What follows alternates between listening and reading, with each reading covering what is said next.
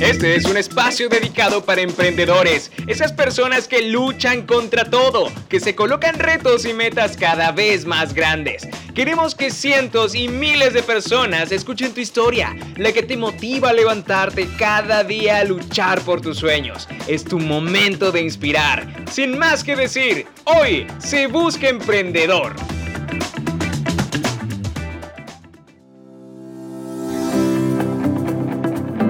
Hola chicos, ¿cómo están? Sean todos ustedes bienvenidos a este nuevo episodio de Podcast Se Busca Emprendedor.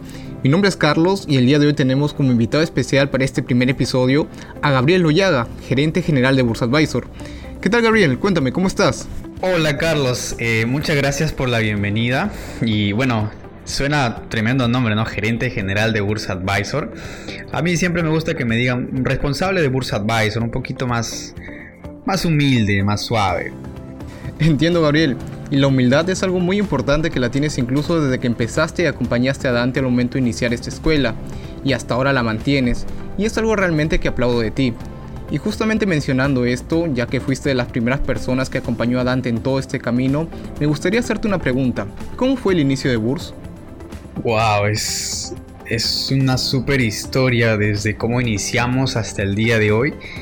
Eh, son mil historias por contar. De verdad, desde que trabajé con él yo pues estaba en la universidad y él me llamó simplemente para apoyarle.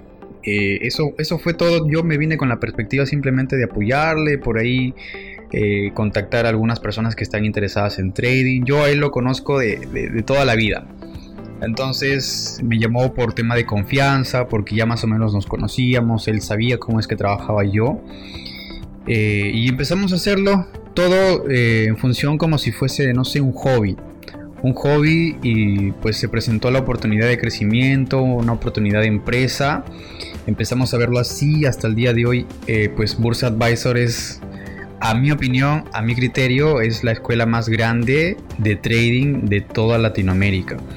Entonces, eh, no sé, dime tú qué partes más específicas quieres que te cuente, porque si te voy a contar toda la historia nos vamos a matar aquí un par de horas y la gente quizás se pueda aburrir. Entiendo y realmente hay un punto que me gustaría mencionar acerca de lo que acabas de comentar. Todo esto empezó como un hobby. Coméntame quizás en qué momento ustedes pensaron, ¿no? Oye, ¿sabes qué? Que esto ya no sea un hobby, vamos por algo mucho más grande. Incluso ser la escuela más grande de toda Latinoamérica. Coméntame en qué momento fue que cambió ese chip. Mm, buena pregunta. Y es que, mira, yo conozco a Dante y empecé a ver su proceso como trader. Empecé a ver cómo es que subía sus ganancias por los estados, cómo es que empezó a ofrecer sus servicios como docente. Vi incluso cómo él trabajaba para otras personas siendo trader, dictando clases de trading. Y cómo es que dejó todo eso y empezó a hacerlo por su cuenta. Entonces, viéndolo, eh, yo le acompañé desde que él tenía pues algo de 10 a 15 alumnos por mes y así se estaba llevando mes a mes. Éramos tres personas las que trabajábamos juntas. Desde un inicio él trabajaba con otra persona que es César. Entonces eh, todo viene a partir de un libro. Todo parte de allí. El libro se llama La regla de oro de los negocios. Entonces empezamos a plantearnos metas de acuerdo al libro. En resumen, todo lo que engloba el libro es plantéate metas 10 veces más grandes de las que tienes en mente. Y tu objetivo va a llegar, va a, llegar a ser cumplir esa meta. Si sea inalcanzable, vas a llegar a hacer todo lo posible, todo el esfuerzo necesario para llegar a esa meta. Entonces, la meta que él en un inicio tenía para el año 2020, si no me equivoco, entre 2019 y 2020, era tener 200 alumnos en todo el año. Entonces, él leyó ese libro y después nos hizo leerlo. Y a partir de que leyó ese libro, se planteó como meta tener 2.000 alumnos en todo el año.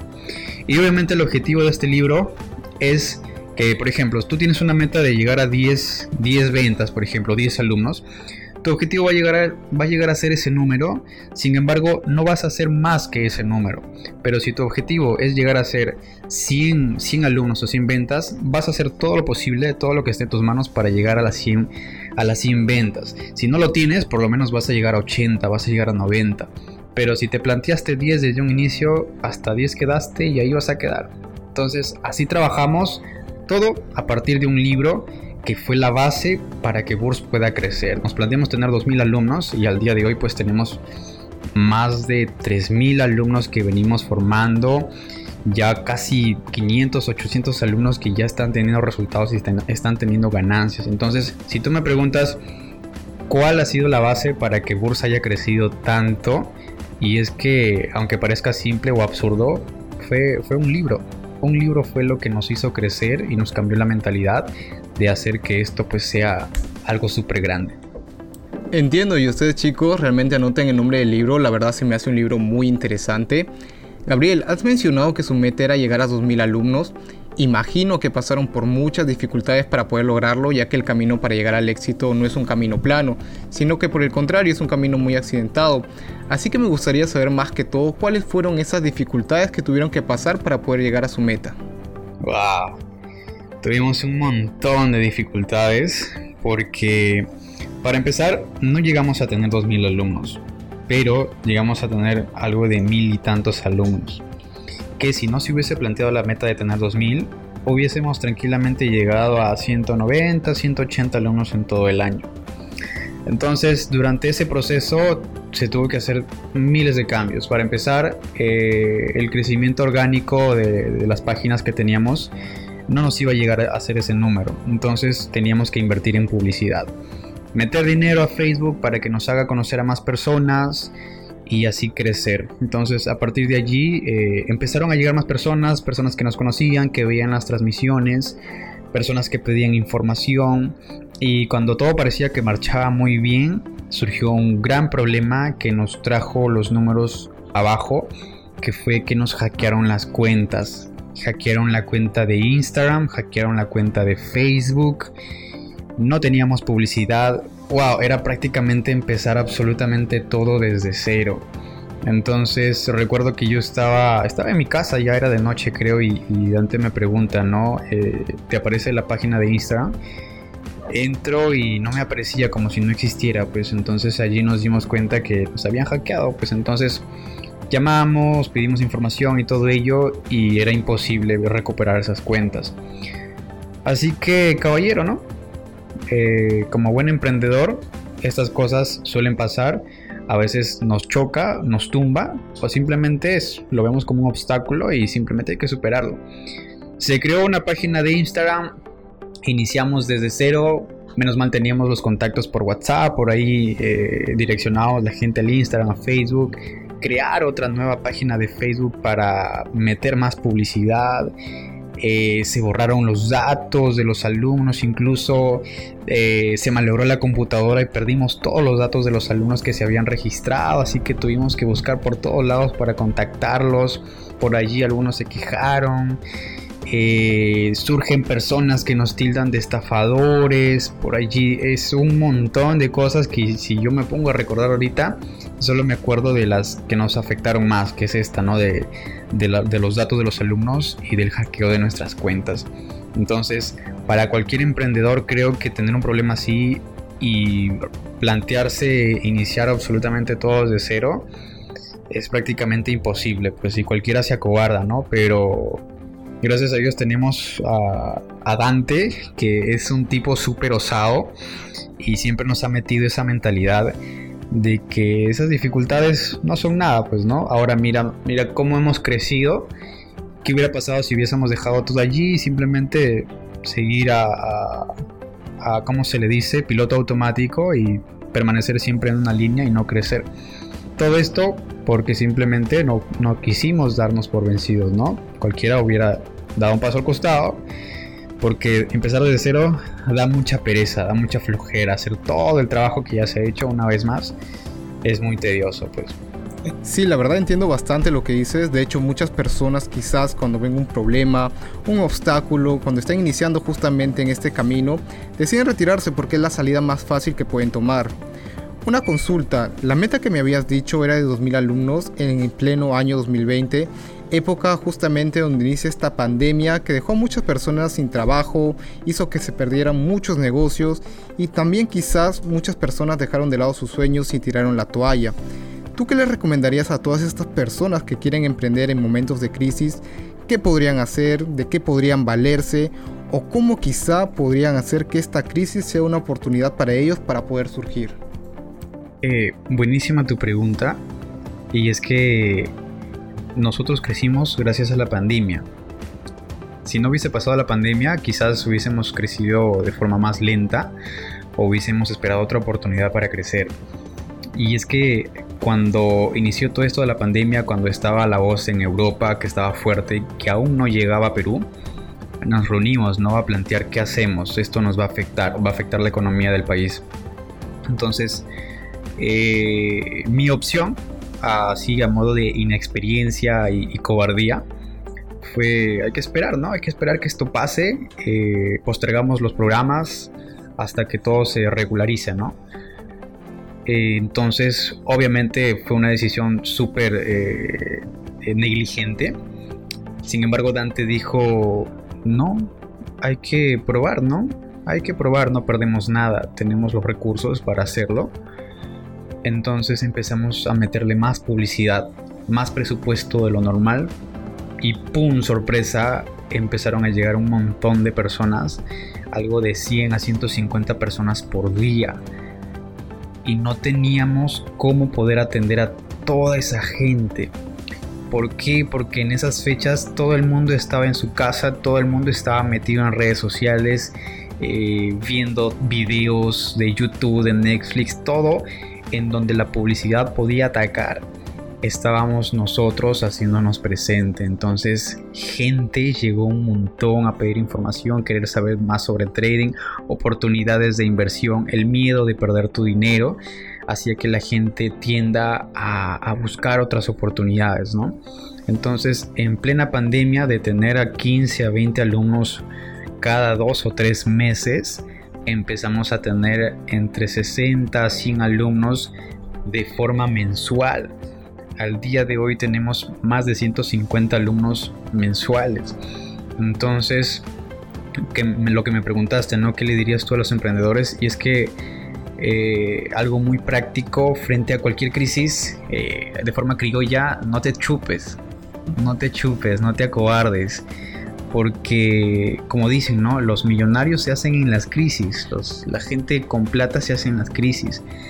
Y por experiencia te cuento una anécdota.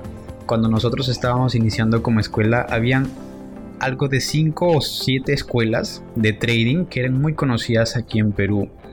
Entonces nosotros siempre mirábamos qué cosas publicaban para poder eh, hacer lo mismo, ¿no? Copiarnos.